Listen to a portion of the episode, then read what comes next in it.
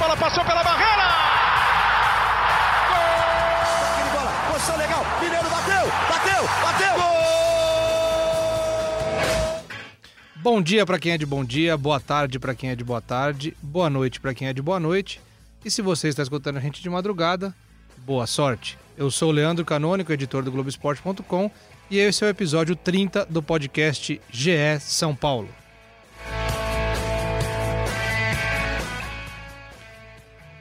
Aqui ao meu lado hoje, Marcelo Razan, setorista do São Paulo. Seja bem-vindo, Razan. Fala, Leandroca. Tudo bem? Vamos falar desse São Paulo. A galera tava cobrando e nós estamos aqui. Tava cobrando bastante. E olha, para quem acompanha a vinhetinha de abertura, a nossa saudação inicial, que já virou aí um. Já virou um. Marco. Um marco aí, um. Que que tá na boca do povo. Tá né? na boca do povo. Tá na boca até do Juan Fran, daqui a pouco vamos falar disso.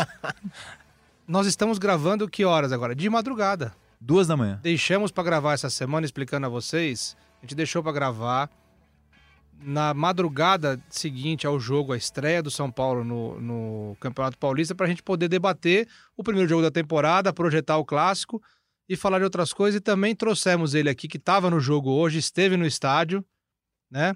E voltou aqui para a redação para fechar o material de produção toda para amanhã. Felipe Ruiz, o nosso praça.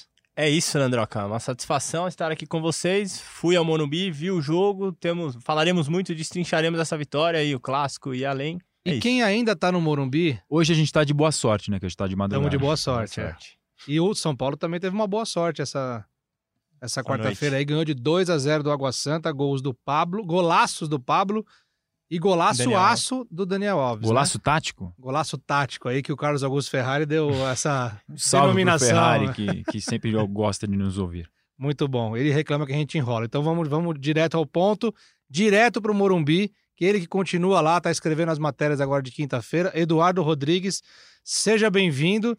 E por favor, é, não atrapalhe o nosso roteiro hoje. Um abraço. Um abraço, Leandroca. Hoje não tem como atrapalhar, que eu tô longe, né? Eu gosto de atrapalhar quando eu tô perto. Então hoje eu tenho que falar o, menos possível aqui para não te atrapalhar, cara. Mas uma honra, é, mais uma vez, como o Razan gosta, né, de falar que eu gosto de falar que é uma honra estar, mas estar aqui na frente do Morumbi para falar um pouco desse jogo, né? Que foi uma estreia animadora, eu diria. Tudo bem, muita gente vai falar, pô, era o Água Santa, é, ainda é o Paulistão, mas eu gostei muito do, do que eu vi hoje. É, acredito o Praz, que está aí, nosso Felipe Ruiz também estava aqui no Morumbi, mas Boa. voltou para a redação, também viu aqui de perto é, algumas ideias muito interessantes do Fernando Diniz, é, muitas vezes sem a bola. É, às vezes você vê na TV, você não consegue ver um jogador que está tá sem a bola, é, teve muita movimentação, foi algo bem interessante que a gente pôde perceber, e até esse segundo gol tático aí que você falou, é, nas minhas redes sociais lá, eu, eu fiz um, uma brincadeira de colocar quatro fotos, quatro imagens que representaram bem esse segundo gol. Era algo que o Fernando Diniz tentava muito ano passado e não conseguia.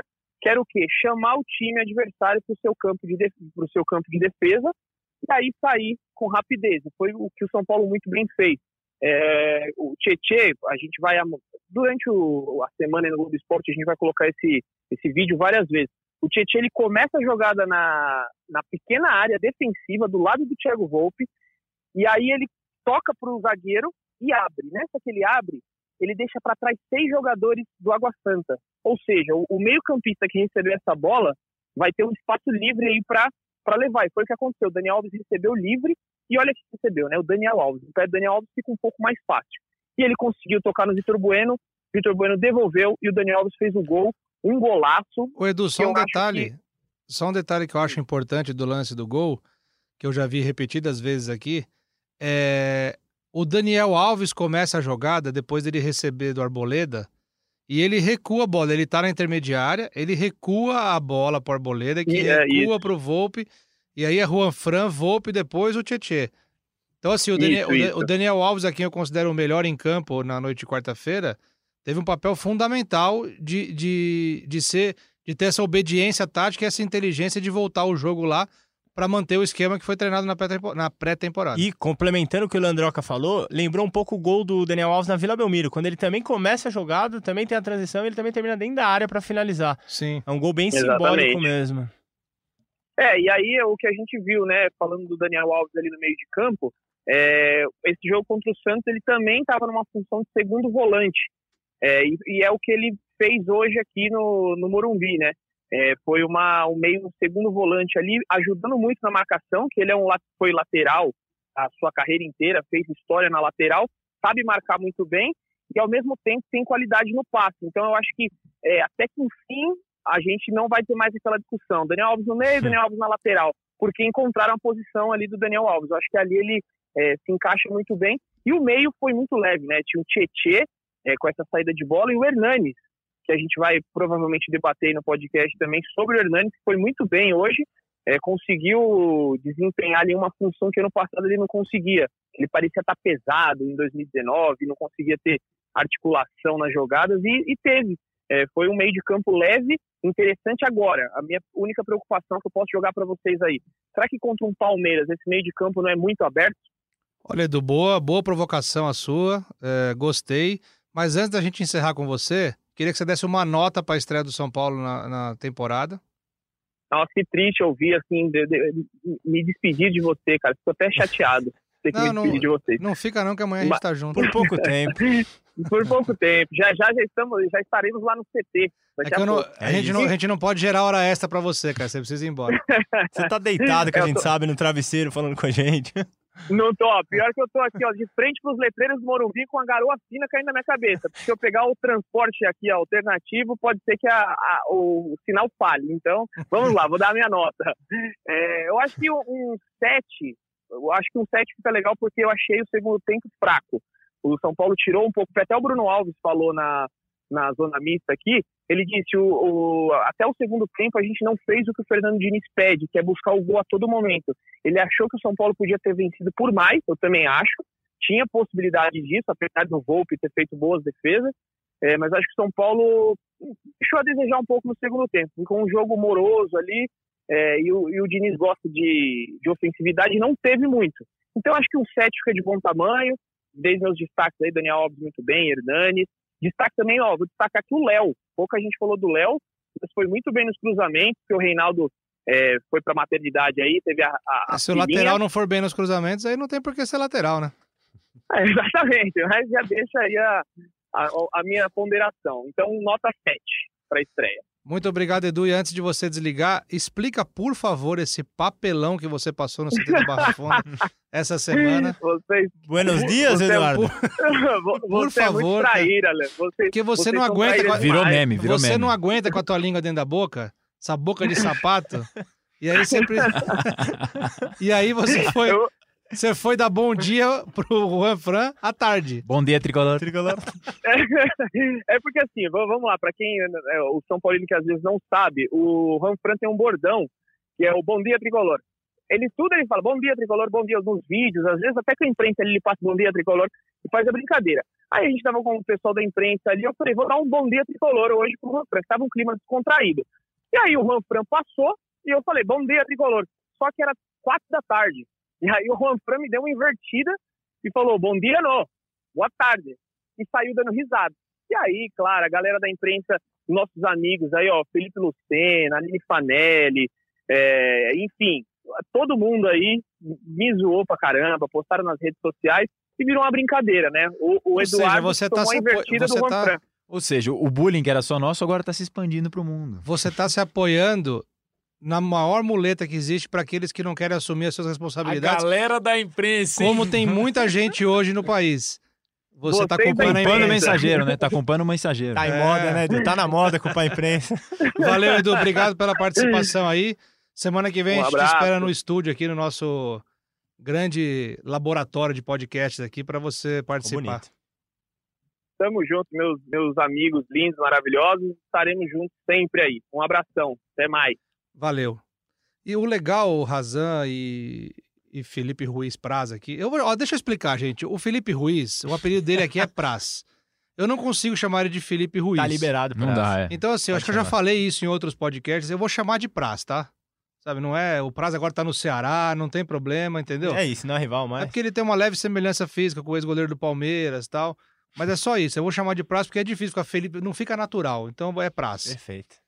E sabe o que eu acho legal? Assim, o Totti também está aqui no comando das picapes hoje, o Henrique Totti.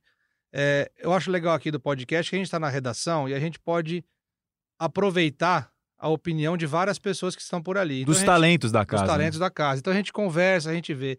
E hoje ali no cantinho da redação, vendo um joguinho de NBA, acompanhando e fazendo a sua decupagem, escrevendo o material de amanhã que Sem vai clima em casa, né? no Globo Esporte, tava o Zé Renato Ambrosio. E tá na redação, meu, é igual Aí o Muricy, puxou, aqui é né? trabalho, meu filho. Aí puxou, né? Puxamos ele pra cá. Boa, Seja bem, ele chegou um pouquinho depois, ele deu uma de razão, chegou É atrasado, é. mas ele veio, Foi- foi compareceu. Uber, foi Uber. Seja bem-vindo. Um prazer ter você aqui no podcast GE São Paulo. Esse é o número 30, é o primeiro que você vem, mas espero que você venha mais. Estamos aqui hoje, você esteve no Morumbi. Fazer a mesma pergunta que eu fiz pro Edu, pedir para você dar uma nota para a estreia do São Paulo e falar o que você achou aí do, do primeiro jogo do Tricolor na temporada. São Paulo 2, Pablo e Daniel Alves, Água Santa 0. Boa, turma. Prazer é meu em participar aqui. Estou à disposição, me chamem que eu venho. Cheguei do Morumbi há pouco, tomei essa garoa que o Edu estava reclamando lá também, todos nós passamos a chuva e o frio tradicionais do Morumbi. Nota, eu acho que eu fico com o 7 também. Acho que foi uma boa primeira impressão que o São Paulo deixou, mas ainda com muita coisa para melhorar. É, primeiro, pelos convocados, né? Acho que o Anthony e o Igor Gomes vão mudar um pouco essa cara do São Paulo ainda mais para frente. A opção pelo Elinho, ele foi um cara muito acionado, mas acho que ainda falta um pouco de poder de decisão, assim, para ele, dele saber o que ele vai fazer na jogada com mais certeza. Ele pega a bola, ele pensa se vai driblar e balança para um lado, balança para outro. E ele tem qualidade, ele é muito habilidoso, muito. É liso. Especialmente jogando pela direita. Eu gosto muito dele jogando pela direita e abrindo Pé pra perna invertido, esquerda. né? Eu acho que ele balança qualquer marcador ali. Mas falta ele decidir mais. E aí pesa. O Elinho com o Juan Fran do lado. O que, que é natural do garoto fazer? Dar a bola pro Juan Fran. E aí o Juan Fran é um outro ponto que me preocupou um pouco, assim. É muito inteligente, taticamente, comanda o time. É um cara muito acima da média, assim. Mas fisicamente, eu acho que chega no momento do jogo que pesa um pouco. Pesou pro Hernanes, pesou pro Juan Fran. E até foram alterações que o Diniz fez. Acho que para um campeonato de mais fôlego e com adversários mais fortes, são pontos a serem analisados. E acho que o Água Santa não é muito parâmetro, não deu para medir muito as dificuldades do São Paulo. E mesmo assim, o Volpe precisou trabalhar. Acho que isso é um problema para um jogo ele, desses. fez, ele fez uma sequência de defesas ali defesas ali, impressionante. Quando tava 1 a 0 só. É. Eu acho que isso é um problema até grande, assim, para um jogo desse tipo. Criou muito, teve posse de bola, fez um, um segundo gol que foi absurda a jogada. Não sei se a gente tem tempo para destrinchar isso. É uma jogada que merece. No Globoesporte.com, por exemplo, tem lá a descrição. Sim, sim. Leandroca já falava disso. Foram 11 trocas de passes e 28 toques na bola. É, a essência desse futebol É. que o São Paulo quer mostrar com efetividade, fazendo gol. Mas não pode passar esse tipo de sufoco que passou. É, mesmo em bolas aéreas ali, acho que ainda tem alguns ajustes. Dá-se ali um desconto por ser o primeiro jogo. Mas acho que nota 7, 7,5, vai, tá de bom tamanho. Foi legal a atitude do Pablo, conversei com ele depois do jogo. E ele disse que quando eles entraram no aquecimento, os jogadores falaram: pô, o campo tá molhado, você chuta forte. E aí a primeira bola que sobrou, ele abriu pra direita, bateu. Gol de centroavante, decidido. Acho que é isso que o São Paulo precisa ter esse mais. bastidor é legal que a gente tava conversando sobre o que ele falou, né? Pra você ali no campo depois, contando sobre a conversa dele com o Hernanes, não foi? Conta esse bastidor pra galera. É, pra disse gente. que no banco de reservas ele depois conversou com o Hernandes. Falei, pô, a hora, a hora que eu vi o goleiro ali saindo, abri pra direita e bati mesmo na bola. E mostra essa vontade. Acho que o- todos são muito técnicos, muito bons. O time é bem treinado, tem, vai melhorar a condição física. Mas precisa ter essa atitude, essa decisão de, de vontade. Eu quero chutar, eu quero fazer o gol. É, acho que o Hernani sempre teve isso, e a parte física pegava um pouco. Acho que é um cara que a gente pode até tirar desse bolo. Mas de resto, às vezes muito preciosismo de tocar a bola, de fazer a Sim, jogada, de é. dar o passe. Falta vontade matadora, assim, dos jogadores. E o Pablo É, nesse o Hernanes hoje acho que foi azar mesmo, Foi, cara. foi. Ele teve, bola sempre batia no pé de assim, pô, alguém. e eu fiquei olhando e falei, pô, ele merecia um golzinho É, por toda a faltou. dedicação dele que ele passou ano passado. Né? Chegou a ser muito criticado por alguns torcedores, até de forma injusta pela história que ele tem no São Paulo. Ele merecia um golzinho aí pra dar um, um up na, na temporada dele e, valorizar o trabalho E ele que teve ele fez nas algumas chances, né? Ele bateu cruzado, uma bola que saiu com bastante perigo. Teve uma que ele dentro da área finalizou, bateu no jogador do Água Santa. Furou Se jogou outra na também. frente da bola. né? Furou uma outra e jogou na frente da bola. Ele tava tentando de todos os jeitos. Mas eu acho que o mais importante é a movimentação dele, né? Ele conseguiu criar jogadas, conseguiu é, ajudar a dinâmica do time de São Paulo. Acho que lembrou um pouquinho aquele Hernanes lá de Sim, 2017, que o torcedor de São Paulo tem tanta saudade. Fala. É, temos que considerar sempre, como o Zé falou, Adversário. né, o adversário.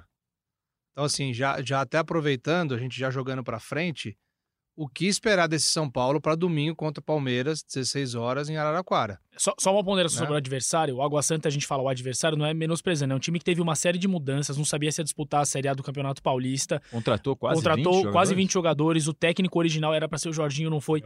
Então é um time que ainda tá no processo de montagem, tem muito menos estrutura. E aí, isso, pra mim, dava o sentido de que o São Paulo precisava atropelar mesmo Até o time. porque o São Paulo manteve a base, manteve o treinador, e Sim, essa sim. era a cobrança. O São Paulo precisa largar melhor do que os E rivais. jogou bem, deixou uma Jogou. boa impressão, mas não foi impecável, né? Jogou Sim, bem não, com é, melhorias a fazer ali. Sobre o Hernanes, ele comemorou o fato de estar bem posicionado para pelo menos poder concluir as jogadas, embora não tenha conseguido fazer os Participou gols. muito do participou jogo. do jogo, muito. isso e ele falou que É, se e sentiu deu- bem. E não deu aquela sensação de que ele tá sempre atrasado, de que ele tá numa Estoando rotação do time, diferente. é, exato. Tava mais exato. leve. Hoje ele estava bem e, e- e voltou a ser titular depois de três meses praticamente, né? A última Sim. vez que ele tinha sido titular foi em outubro. Faz diferença você começar jogando do que você ir entrando aos poucos, como Titular, vinha capitão. acontecendo. E só um parênteses, que foi uma coisa que você me alertou durante o jogo, a gente trabalhando aqui na redação do Globoesporte.com, que o Pato entrou no lugar do Elinho no segundo tempo e o Pato não jogava desde 7 de novembro. Foram seis jogos seguidos Ficando no banco. no fim da temporada passada, ficando no banco sem entrar. E o Diniz teve uma conversa com ele essa semana muito séria, né? acredita muito na recuperação dele. Ele não foi tão bem, mas também não foi tão mal quando ele, quanto ele vinha nas últimas partidas. É, o que o Diniz falou, passado. ele falou que mostrou uma atitude diferente, uma, uma atitude de quem tá querendo, tecnicamente tem para entregar, não conseguiu fazer nada de grande destaque assim, tomou um cartão amarelo, é, enfim, mas o Diniz gostou da atitude do Pato, tanto nas férias de querer treinar, quanto na pré-temporada e agora já sendo acionado durante o segundo É, tempo. No campo Foi dava pra ver isso, né? Os jogadores pegavam a bola, ele pedia. Se vocês repararem, todas as bolas do Vitor Bueno, por exemplo, ele dá no pato. Tinham até melhores opções, mas de ta- tamanha vontade. Ele ficava, ele tentava se liberar da marcação e falava: joga em mim, joga em mim. E nem é tanto a característica dele de ser um cara vocal, de falar Sim, tanto no sim. campo nesse sentido. Então eu achei legal. Ele, ele tentou mostrar ali, pelo menos, que ele tava afim de jogo. É uma temporada que começa para o São Paulo com uma missão de recuperação de confiança. Vários jogadores, Né? né, que estão no tem, momento... Assim, Sem é, um time, é um time que não se reforçou, né? Se reforçou assim, contratou, Contratou só quem estava contratou em definitivo quem estava emprestado, né? Foi Não é Vitor cara Bueno, nova, exato. Thiago Volpe Igor E o Igor Vinícius. e Igor Vinícius. Igor Vinícius, inclusive, que vai ser muito importante no que o Zé estava ponderando ali. Porque o Juan Fran não aguenta. Aí E é uma opção de mais ofensividade. Mais fôlego Exatamente, chega mais à exatamente. frente. Sobre o Diniz, rapidinho, a gente gravou com ele essa semana, vai entrar no Globo Esporte sexta-feira, um perfilzão dele, assim. É, e ele falou com a gente bastante sobre Pato, tanto em on quanto em off, pra gente depois da entrevista. E ele falou isso, ele falou assim, como é que eu não vou dar chance pra alguém que tá mostrando merecer a chance? Falou que o Pato tá com atitude de, de jogador com vontade, de- quer mostrar, e ele quer aproveitar o Pato, ele quer fazer o Pato voltar a jogar. Ele chegou a comentar quando ele, quando ele chegou ao São Paulo, que o Pato poderia ter jogado duas Copas do Mundo. Eu acho que tecnicamente pouca, pouca gente vai discordar disso. Acho que o problema do Pato vai muito além da bola, muito além da técnica. E, e é legal ver o Diniz querendo recuperar um cara como ele, né? E ele jogou como centroavante ali, né? O Pablo mais aberto e ele mais posicionado enfiado. Como é que vocês viram isso? Acho que até pela circunstância ele já tá 2 a 0 era a chance do Pato estar mais perto do gol. É isso ele falou na coletiva Falou. também. né? E acho que era a chance de repente o cara estrear com, com gol mesmo, foi pra dar uma moral. Então foi uma atitude legal também do Diniz. Ali acho que mudaria pouca coisa o resultado. É legal mostrar também é, a disponibilidade do Pablo, lógico, tem que obedecer, vai pra direita, vai pra direita. Mas se mostrou disponível a ser um assistente ali naquele momento, o Vitor Bueno também abrindo. Não é aquele centroavante clássico parado dentro Não, da área, e né? Ele é o cara de mobilidade. E isso acho que mostra um pouquinho também da, da mentalidade do grupo do São Paulo. Os caras estão afim de fazer alguma coisa. O, Pa- o Pablo, mesmo depois, quando eu conversei com ele no campo, ele falou: a gente tem que virar essa chavinha pra esse ano. 2019 é passado, a gente não quer mais lembrar do que aconteceu ano passado. 2020 precisa ser um ano novo, a gente tem que fazer diferente. Então, acho que essa mentalidade foi a principal mensagem que o São Paulo passou. Tentarem fazer, tentar fazer diferente, e essas pequenas atitudes são os símbolos que a gente pega ali. E ele, principalmente, que de- deixou as lesões de lado, quer deixar as lesões de lado, principalmente ano passado, foi um tormento pro Pablo. Agora, todo esse discurso, a gente sabe, a gente concorda com esse discurso, né? A gente vem falando nisso ao longo da, da pré-temporada, falamos nisso no fim do ano passado, é, a gente vem repetindo várias vezes sobre como o São Paulo precisa recuperar a confiança, precisa deixar o passado para trás e criar uma nova história. Mas a tabela do campeonato presenteou o São Paulo com um clássico com o Palmeiras na segunda rodada. É uma coisa que pode mudar tudo. É um jogo que pode mudar todo esse cenário que a gente está falando aqui. Né? Hoje é madrugada de quinta-feira, de quarta para quinta-feira, a gente está gravando.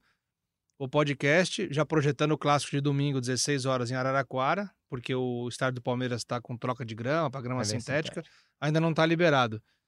É, isso é um fator positivo para o São Paulo, porque o São Paulo ainda não venceu no estádio novo do Palmeiras. Mas assim, o que esse clássico, e fica aberto aí o microfone para vocês três falarem, é, o que, que esse clássico pode representar para o São Paulo, assim, em caso de derrota ou vitória? Empate, acho que é talvez o que os dois, se os dois tivessem que assinar antes alguma coisa, assinavam um empate, né? Tanto o Palmeiras quanto o São Paulo. Palmeiras que estreou com goleada contra o Ituano 4 a 0 Mas o que, que vocês acham que pode representar para o futuro do São Paulo na temporada um, um bom resultado ou um mau resultado? Eu vou, vou só dar uma provocada. Eu acho o seguinte: o clássico vale mais pro São Paulo do que pro Palmeiras. O Palmeiras teve um início um pouquinho melhor, querendo ou não, já conquistou um título que não, não tem tanta relevância, mas é um título. Eu acho que o trabalho do São Paulo vai ser mais contestado com uma derrota do que o trabalho do Palmeiras. Penso assim, não sei se vocês concordam. Concordo por esse ponto de vista, porque o Diniz está há mais tempo, né? O Luxemburgo está começando Também. o trabalho agora. Foi outra coisa que o Diniz destacou bastante na entrevista dele, Raza, desculpa. Ele falou isso, ele, a, gente achou que ele ia fazer, ah, não, não, não é, não é vantagem. Ele falou, não, é vantagem. Eu tive mais tempo do que os outros três técnicos dos grandes da Série A. E ele falou que ele acha que ele tem que provar mais por isso, entendeu? O São Paulo tem toda uma carga, né? Tem a carga da fila de títulos, a carga de clássicos, que é péssimo retrospecto nos últimos anos, e a carga do Fernando Diniz, que não é um técnico adorado pela torcida, isso é fato, pela boa parcela da torcida. Então, toda essa carga, qualquer resultado, todo esse avalanche volta quando é um resultado negativo, se for em clássico. Principalmente quando é clássico. Então, concordo por esse ponto de vista do, do, do nosso prazo aqui, de que uma derrota no clássico acho que pesaria mais contra o São Paulo do que para o Palmeiras, que com o Luxemburgo está começando um trabalho é, nesse momento. Só um parênteses sobre o que você falou de não ganhado no, no estádio do Palmeiras. Não ganhou, mas eliminou no, na semifinal Sim. nos pênaltis. Tem aquele asterisco.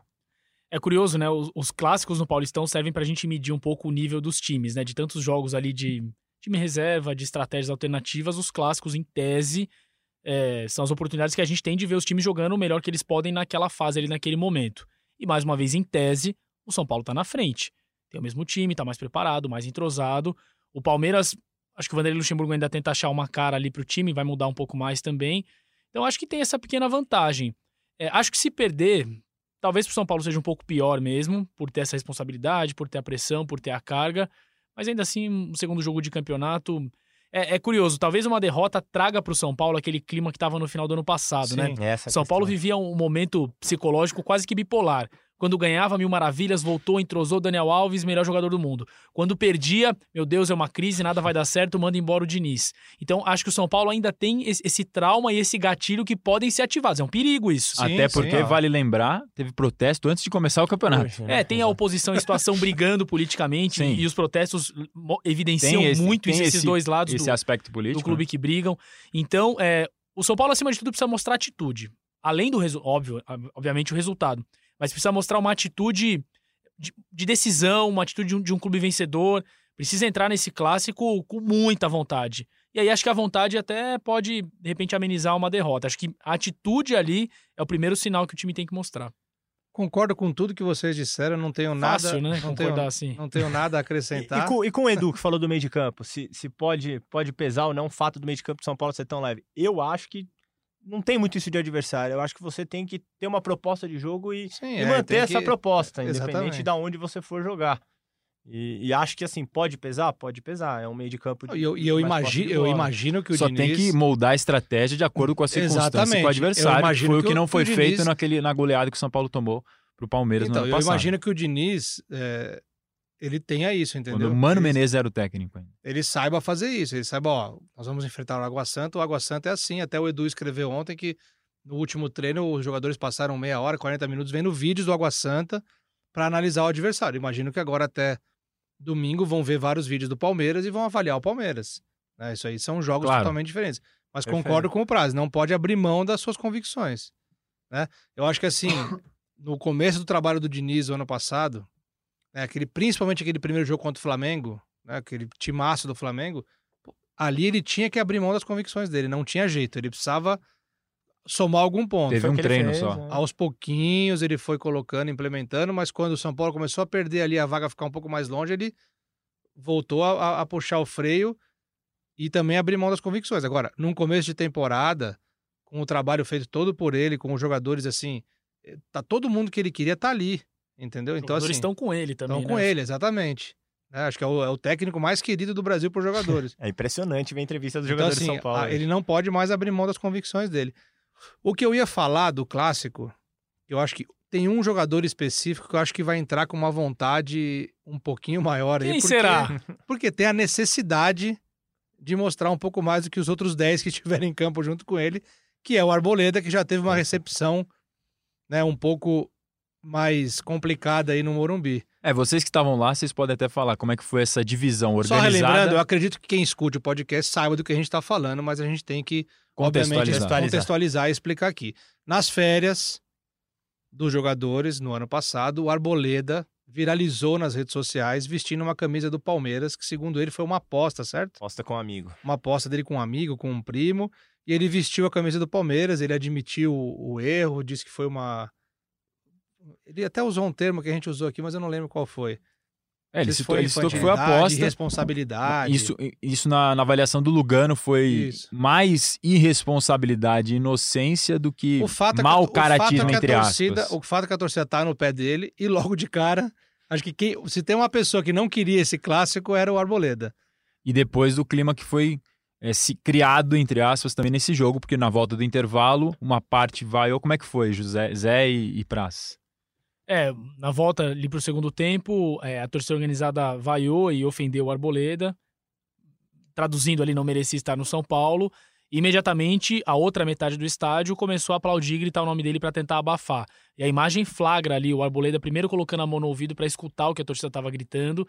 A gente assistiu bastante a imagem, não dá para definir muito bem se ele tá contemporizando, aceitando ali É, não as é críticas, né? ou se ele tá desafiando, e depois, quando a torcida grita o nome dele, se ele parece que ele fala um é justo ou um, enfim, não dá É, pra não ficar isso, muito é. claro, né? Mas ele percebe o que tá acontecendo ali no entorno. Talvez até tenha afetado um pouco na performance dele, não foi um dos melhores jogos. Mas assim, a minha opinião bem honesta sobre essa história toda. Você pode ignorar a entrega que esse cara tem na profissão dele? Não dá. O Arboleda é um cara que se entrega o Sim. tempo todo. Sinceramente, pra mim, não muda nada se ele veste a camisa do Palmeiras, do Vasco, da Inter de Milão ou do West Ham fora de campo. É. Ah, eu, eu mas- acho que ele mais foi, ou ele foi menos. Existe a rivalidade, É. existem os dois clubes. Foi infeliz ali no momento, mas sinceramente, você ignora, você ignora o profissionalismo que o cara tem, a dedicação e, acima de tudo, o que ele representa pro São Paulo. Tem um cara melhor que ele pra botar? Não tem.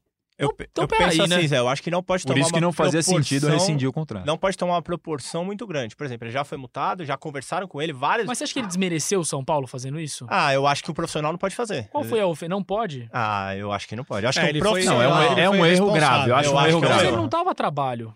Ah, É, mas mas, ali mas ele ele, não- defende uma é- instituição e é. algumas coisas. ali, tem, eu- ali envolve, acho que até muito mais coisas, não é só a rivalidade. Tem questão de patrocínio, Tudo tem isso. questão de uma série de outras coisas, assim, que ele tem que ter uma responsabilidade. Ele não pode. Não, eu acho que é um erro grave que ele É. cometeu, mas longe a ponto de querer rescindir o contrato, como Isso, não- alguns torcedores chegaram a cogitar. Mas não é o caso. Isso nunca, Isso, isso quem cogita nunca. tem desconhecimento, assim, do- Sim, do que é a sim. função do cara, né? E mesmo É. quem vai a ele dentro de campo num jogo que ele tava se entregando, que você viu o Arboleda talvez até com mais vontade de mostrar eh, seu potencial do que em outros jogos, eu acho que vaiar ele, xingar ele num jogo desse também não vejo sentido nenhum, assim. E aí traz essa carga pro clássico, né? Como é que vai ser? Ah, mas também Não- tem o outro lado, né? Ele mas esse faz clássico um é, gol ma- de vitória é mando do domingo. Palmeiras, não É vai ter do torcedor do São Paulo. né? Não. Vai ser curioso ver qual vai se se é que vai ter alguma reação da torcida do Palmeiras desse Ah, assunto ou se vai ter. ser ignorado. Vamos ver como é que vai ser, né? Capaz de gritar o nome dele, não. Eu não duvido. Seria mas eu curioso. acho, eu acho assim, ele Seria foi uma situação responsável, curiosa. ponto. Mas assim, ele admitiu o erro, a diretoria puniu. Multou. Agora é dar sequência. E é isso. É São, Paulo, São. Paulo, São Paulo é o que vocês falam, não pode abrir mão tecnicamente e até financeiramente é um ativo Sim. do São Paulo que está numa situação Você complicadíssima. palavra, Ativo. Ativo. complicadíssima. Escuta muito do Ano passado o São Paulo queria negociar o Arboleda, mas não foi possível porque as negociações não encaixaram. As propostas que eles esperavam não vieram e o, o desempenho dele na Copa América com a seleção do Equador não foi também o esperado. Enquanto o Edu afunda o roteiro sempre, você levanta o roteiro, cara. Você é perfeito, você foi cirúrgico. Ele é o Agora- ativo desse podcast? É o ativo, é o nosso ativo. É. E você falou o quê? De negociações. E eu ia levantar a bola justamente para você agora falar sobre as negociações do São Paulo, o que, que tem acontecido no mercado, quais são as projeções. Semana passada a diretoria deu uma coletiva, uma entrevista, falou que a ideia é não contratar ninguém mesmo. E depois disso muita coisa aconteceu, né? Dá um panorama geral, vamos debatendo. Tem Léo Natel no Corinthians, Paulinho Boia no Cruz Azul, tem Jusilei quase indo embora. Como é que tá essa movimentação toda? Tinha até esquecido da entrevista coletiva. É tanta coisa que acontece no dia a dia do São Paulo que a gente vira um furacão, uma bola de neve. A, a, a, o Alexandre Pássaro e o Raí Lugano falaram com a gente lá no CT da Barra Funda. É, deram esse panorama mesmo, que a previsão, assim, não falaram enfaticamente, mas deixaram claro que não deve chegar mais nenhuma contratação, a não ser que tenha uma oportunidade de mercado, aquela coisa assim. O São Paulo financeiramente não tem esse dinheiro e também estão preparados para uma ou outra saída que poderia acontecer. Uma delas, uma dessas saídas que estava quase certa e não aconteceu era do Valse. Teve essa lesão grave de joelho, o Bragantino chegou a oferecer 6 milhões de euros por 80%, o São Paulo queria um pouquinho mais, seja no valor ou na, na porcentagem que ia manter, e aí a negociação ficou, claro, brecada depois dessa lesão gravíssima, ficar de 6 a 8 meses, ligamento cruzado anterior. Situação do Anthony. Teve uma sondagem do Nice da França ao São Paulo, é, mas eles consideram que é um jogador que é muito caro para o nível de investimento que eles podem fazer, então essa sondagem nem chegou a evoluir para uma proposta. Parou por aí. É, a situação do Anthony, que já teve duas ofertas recusadas pelo São Paulo de 15 milhões de euros cada. É, o São Paulo acredita que agora, durante janeiro, a janela pode ficar mais forte para esse jogador que está lá com a seleção olímpica do André Jardini. Do Paulinho Boia, que você citou. Cruz Azul do México está interessado nele, está conversando com pessoas ligadas ao jogador e possivelmente também com o São Paulo para ver se vai avançar ou não. A possibilidade é de um empréstimo com opção de compra e o Cruz Azul estaria é, disposto a pagar pela cessão do empréstimo. Não é aquele empréstimo gratuito, como por exemplo é o do Everton Felipe. O Everton Felipe, o São Paulo já acertou com o Cruzeiro. Agora sim, depois do vai e vem todo, né, da reviravolta do Trellis vai, não vai, o Trellis não vai não é uma negociação vinculada, mas o Everton Felipe sim, é um empréstimo gratuito. Só não vou falar o que eu acho do Trellis aqui, porque a torcida fica brava comigo. Você gosta do Trellis? Eu acho que ele seria um ótimo reserva. Mas vamos que... seguir, porque senão eu sou xingado, cara. Não, eu acho que com opção para banco hoje não, não, descartaria, mas aí tudo depende da questão financeira também. Tem um perfil que talvez nenhum outro jogador do elenco tenha. Sim, Exato. exatamente. O Everton Felipe é opção de compra, é sem opção de compra é, e é gratuito. E o São Paulo está conversando com o Cruzeiro para fazer como fez no empréstimo com o Hudson pelo Fluminense, pegar uma preferência de compra para os jogadores da base do Cruzeiro. Ainda não está definido quais serão esses jogadores, mas podem ser dois, mas isso ainda tem que ser ajustado. É, que mais? Jusilei, que você comentou. Jusilei não está inscrito pelo São Paulo no Paulistão. E a camisa 8, que era do Jusilei, ficou com o Tietê. É, tudo isso são indícios claros de que ele não está nos planos do São Paulo para 2020 e é um daqueles que se enquadra no perfil de jogador com salário mais alto. E uma das missões do São Paulo para esse ano é reduzir drasticamente a folha salarial. O Jusilei se enquadra nessas duas coisas. Teve sondagens de clubes da Ásia. Não sabemos se pode ser para algum clube do Brasil ou para fora, mas é uma situação que pode evoluir nos próximos dias a saída do Jusilei do São Paulo. E o Trellis Teve uma sondagem aos empresários do Trellis do Argentino Júnior, mas isso não chegou no São Paulo. Essa situação está só entre clube da Argentina e o jogador, mas não evoluiu para o São Paulo uma proposta concreta. O São Paulo está disposto a conversar sobre a possível saída do Trellis, mas o Trellis inicialmente gostaria de ficar no São Paulo para brigar por um lugar. Também é outro que se enquadra nessa situação de salário um pouco maior. Se não houver nenhuma negociação fechada, aí ele poderia voltar ou não, isso seria avaliado num segundo momento. E o Léo Natel? Natel, é, ele tinha uma negociação com. Ele estava no Apoel do Chipre. E o São Paulo chegou a ter um acerto com o clube para receber um milhão de euros pela, pela negociação definitiva. Só que, segundo o São Paulo, não houve um acerto entre o jogador e o clube. E aí ele voltou para o São Paulo. Quando ele volta para o São Paulo, avisa que não vai que não, não vai renovar o contrato. E aí o São Paulo decide colocá-lo para treinar separado. Nesse meio tempo, São Paulo já desconfiava de uma possibilidade de negociação com o Corinthians, que acabou se confirmando, o, o Pássaro confirmou isso naquela entrevista que a gente citou há pouco. É, ele disse que o André Sanches, o André Sanches do Corinthians e o Duílio procuraram... de futebol procuraram... Exatamente, procuraram o São Paulo para avisar que estavam acertando um pré-contrato que é permitido pela lei seis meses antes do contrato terminar. O contrato dele vai até junho agora, então está dentro desse prazo, a FIFA permite. E aí o Corinthians fez uma proposta para o São Paulo carregar um percentual dele e liberar ele agora. Porque pela lei, você pode assinar o pré-contrato seis meses antes, mas se o clube não liberar, ele vai ter que cumprir o contrato até o fim. O Corinthians o que, que queria? Te dou 20% ou uma parte do, da porcentagem do Léo Natel e você me libera ele imediatamente. São Paulo falou: não, não vou liberar um jogador para um rival agora, mesmo carregando percentual, prefiro que ele fique treinando aqui até o final do contrato. E é isso que está decidido de momento. Ele vai treinar separado, continua treinando separado até o final do contrato dele mas não vai sair antes porque o São Paulo não quer reforçar um rival dessa maneira. E a situação do Bissoli? A situação do Bissoli ficou indefinido. São Paulo entende que tem direito Só a dá ter... uma contextualizada, só para pro.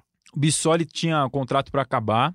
O São Paulo, quando você faz um contrato de formação, você tem direito à preferência do primeiro contrato profissional do jogador, mesmo que tenha um outro clube interessado. O Atlético Paranaense fez uma proposta, o São Paulo cobriu. O Atlético Paranaense aumentou essa proposta, o São Paulo cobriu de novo. É, mas não houve uma permanência ali do jogador no clube, ele acabou saindo, foi para um clube, acho que do Paraguai, se eu não estou enganado, de cabeça, é isso, né? É, ficou por algum tempo lá e agora apareceu no Atlético Paranaense nesses jogos de início de temporada. O São Paulo Por acendeu. algum tempo foram dias, né? Foi, Hum. Pois foi é. bem curto. E aí o São Paulo acendeu um alerta, o Alexandre Pássaro, gerente executivo, falou na entrevista que o clube está investigando e buscando informações sobre esse assunto para saber se foi uma ponte premeditada dele ir para esse clube do Paraguai para depois ir para o Atlético para não infringir nenhuma regra, ou se foi algo legítimo. E aí o São Paulo quer ir atrás dos seus direitos. Esse assunto do Bissoli me dá um gancho para falar de uma outra negociação que a gente ainda nem publicou, mas estamos para publicar, a respeito do Gabriel Novaes. O Atlético Paranaense por meio de empresários. Empresários consultaram o São Paulo, trazendo a possibilidade do Atlético Paranaense contratar o Gabriel Novaes. Gabriel Novaes, para quem não lembra, aquele garoto que foi artilheiro, um dos Artilheiro artilheiros do São Paulo na Copinha do ano passado. São Paulo campeão, ele foi Exato. foi artilheiro da Copinha. E aí ele foi emprestado para o Barcelona B, não se firmou, foi para o Córdoba da Espanha, também não se firmou, e o Atlético Paranaense veio atrás do São Paulo querendo o empréstimo do Gabriel Novaes, com opção de compra fixada, pagando 100% dos salários, com opção de 1 milhão e meio de euros. É, o São Paulo nem abriu conversa, nem entrou no mérito da proposta, porque entende que enquanto o Atlético não resolver essa questão do Bissoli, que o Leandroca citou, nem vai abrir conversa com o Atlético por essa outra situação do Gabriel Novaes. Então, descartou isso porque não faz sentido negociar com você um jogador, sendo que você tem outro que eu discordo da forma que ele está aí.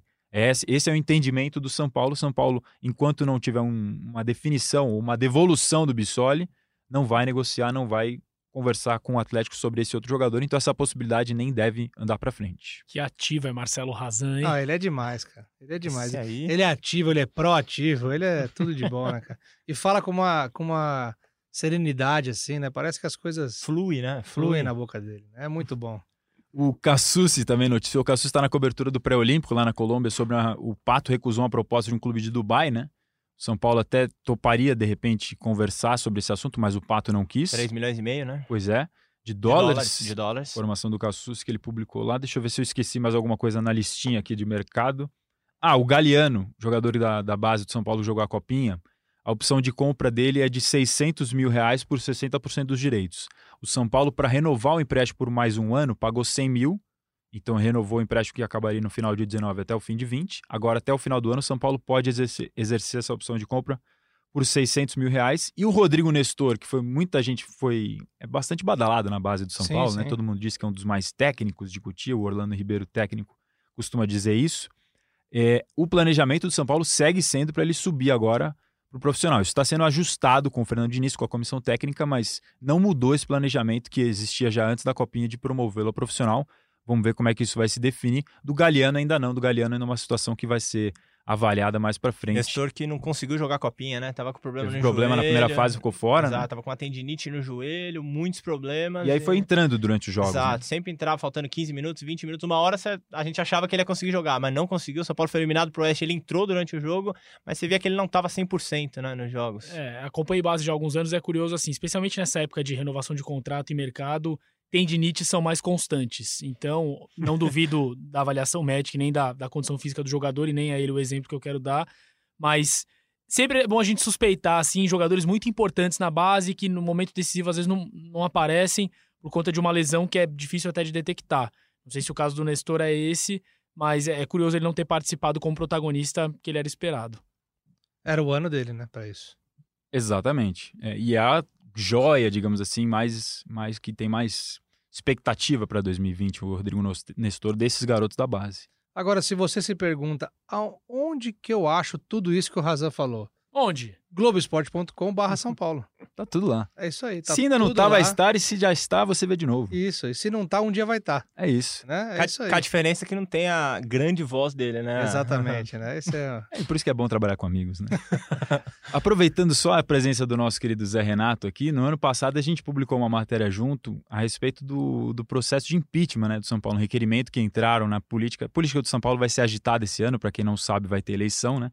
Em dezembro, o Leco não pode Eu concorrer. lembro muito bem desse dia. Eu saí da redação, era mais ou menos Não, eu tava sa... 3h20, aliás, eu estava por saindo da redação nesse dia e o Zé Renato chegou e acabou com a minha noite. Tava saindo sete da noite, fui sair onze e meia da noite. Mas tudo bem, informação é prioridade. E esse requerimento está parado por enquanto porque a contabilidade dos clubes é feita lá por fevereiro, março. Então precisa fechar as contas e aprovar ou não no conselho para isso depois possivelmente andar.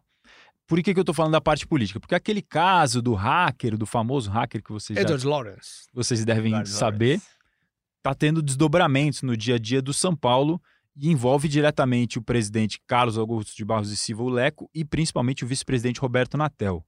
O Natel eh, entrou com um requerimento endereçado ao presidente do conselho e ao Leco, querendo acesso aos documentos da investigação que o São Paulo fez, contratou uma perícia interna e fez lá um- uma operação para buscar a origem do vazamento da- das informações. Roteiro de filme, né? Roteiro de filme, a gente comentou até no último podcast. Falamos muito.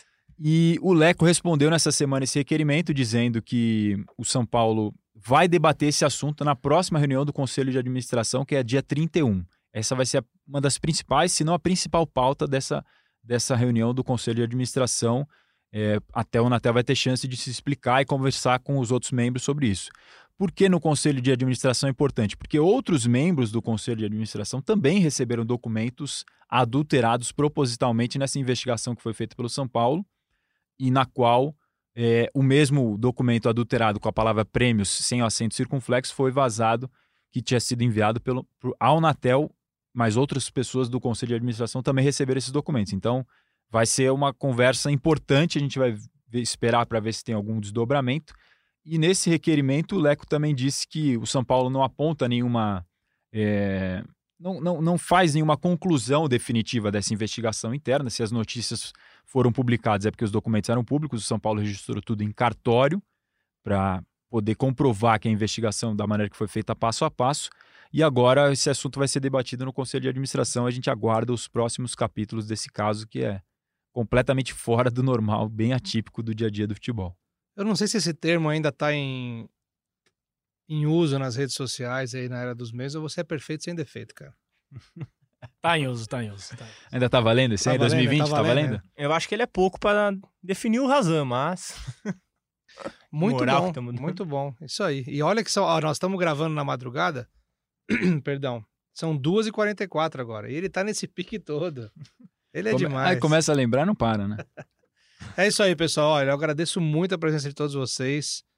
A presença do Zé Renato aqui. Tava lá escrevendo o VT dele, fez uma pausinha para ajudar a gente aqui. Agradeço também ao Praz, ao Razan, ao Totti que tá aqui nas nossas picapes. Né, o Totti que ficou um pouquinho mais com a gente aqui também para ajudar. hora extra pro Totti. Tá aí, ó. Então já vamos registrando aqui. Eu queria agradecer vocês. Considerações finais de cada um aí. Bom, obrigado mais uma vez aí pelo convite. Me convidem mais que eu venho. E acho que é um ano bem interessante pra gente acompanhar o São Paulo. Eu, pessoalmente, acho que a presença do Fernando Diniz num grande time é importante pra gente sempre repensar conceitos e discutir. E acho que a grande oportunidade dele chegou. E tô bem curioso pra ver o que esse São Paulo pode produzir com uma nova atitude, com mais tempo, estreando aí com pontos positivos e a melhorar. Então, acho que é, é um clube que eu gostaria de acompanhar bastante nessa temporada. Praz. Tô com o Zé, eu acho que é sempre muito bom acompanhar o trabalho do Diniz, as ideias. Ele é um cara que sempre traz coisas novas. É, a gente não falou muito, gostei muito do Tietê hoje, acho que pô, deu muita, muita movimentação pro time. Ele e o Daniel Alves é, sempre chegavam ali pra saída de bola no meio dos zagueiros, hora um, hora outro. Tanto que no segundo gol, um toca Para um é daqui a outro. pouco, inclusive. A hora um tá chegando.